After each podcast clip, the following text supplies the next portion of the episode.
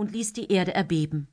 Hier, sagte Lahmfuß und blieb an einem runden, zwei Katzengrößen hohen Loch stehen. Es führte zu einem schwarzen, sich in die Erde senkenden Tunnel, in den ein Wasserrinnsal floss. Es ist frisches Wasser, wir können es trinken. Wir werden Tag und Nacht nasse Pfoten haben. Ich bin drinnen gewesen, sagte der schwarze Kater. Neben dem Rinnsal gibt es trockene Stellen. Wenigstens werden wir hier vor Zweibeinern und Ungeheuern sicher sein. Riesenstern trat vor und hob das Kinn. Der Windclan ist jetzt lange genug unterwegs gewesen. Fast ein Mond ist vergangen, seit uns der Schattenclan von unserem Zuhause vertrieben hat. Das Wetter wird kälter und bald kommt die Blattleere. Wir haben keine andere Wahl. Wir müssen hier bleiben. Feuerherz zitterte. Er trat von einer Pfote auf die andere. Endlich wurde der Himmel heller, langsam dämmerte der Morgen. Aber trotz der kalten Pfoten glühte Feuerherz vor Stolz. Nach vielen Monden als Schüler war er jetzt endlich ein Krieger. Noch einmal ließ er den gestrigen Sieg im Lager des Schattenclans vor seinem inneren Auge ablaufen. Braunsterns funkelnde Augen, als er, der Anführer des Schattenclans, sich zurückzog und fauchend Drohungen ausstieß, bevor er hinter seinen treulosen Kumpanen in den Wald floh. Die zurückgebliebenen Katzen des Schattenclans waren dem Donnerclan dankbar gewesen, dass er ihnen geholfen hatte, ihren grausamen Anführer loszuwerden. Braunstern hatte nicht nur seinen eigenen Clan ins Chaos gestürzt, er hatte auch den gesamten Windclan aus seinem Territorium vertrieben. Er war ständig wie ein dunkler Schatten im Wald gewesen, schon seit Feuerherz sein Leben als Hauskätzchen aufgegeben und sich dem Donnerclan angeschlossen hatte. Für Feuerherz gab es jedoch noch einen weiteren Schatten, der ihn beunruhigte. Tigerkralle, den zweiten Anführer des Donnerclans. Mit Schaudern dachte er an den großen Krieger, der seinen eigenen Schüler Rabenpfote terrorisiert und bedroht hatte. Schließlich waren Feuerherz und sein bester Freund Graustreif dem verängstigten Schüler behilflich gewesen, ins Territorium der Zweibeiner jenseits des Hochlands zu entkommen.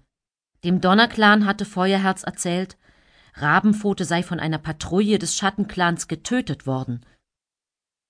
Wenn das stimmte, was Rabenpfote von Tigerkralle behauptet hatte, dann war es am besten, ihn glauben zu lassen, sein Schüler sei tot. Der kannte nämlich ein Geheimnis, das Tigerkralle um jeden Preis bewahrt haben wollte.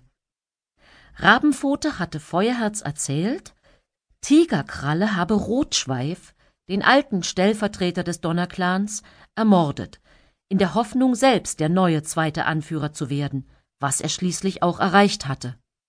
Feuerherz schüttelte den Kopf, um diese finsteren Gedanken loszuwerden, und wandte sich Graustreif zu, der neben ihm saß und sein dichtes graues Fell gegen die Kälte gesträubt hatte. Die Tradition des Clans verlangte Schweigen in dieser Nacht.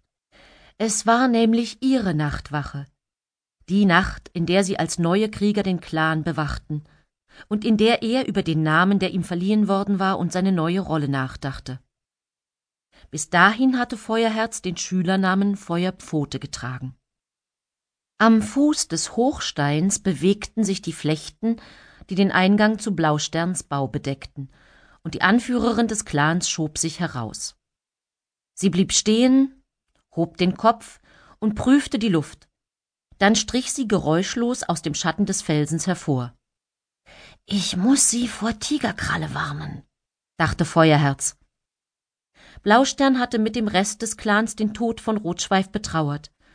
Auch sie glaubte, er wäre im Kampf von Eichenherz, dem zweiten Anführer des Flussclans, getötet worden.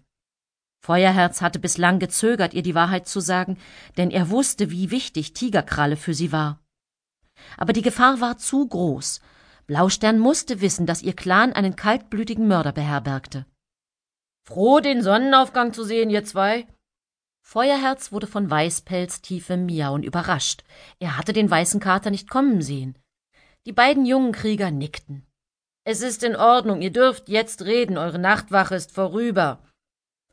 Weißpelz Stimme war freundlich. Gestern hatte er Seite an Seite mit Feuerherz und Graustreif gegen den Schattenclan gekämpft, und jetzt lag in seinem Blick ein neuer Respekt. Danke, Weißpelz. Feuerherz stand auf und streckte seine steifen Beine. Auch Graustreif stemmte sich hoch.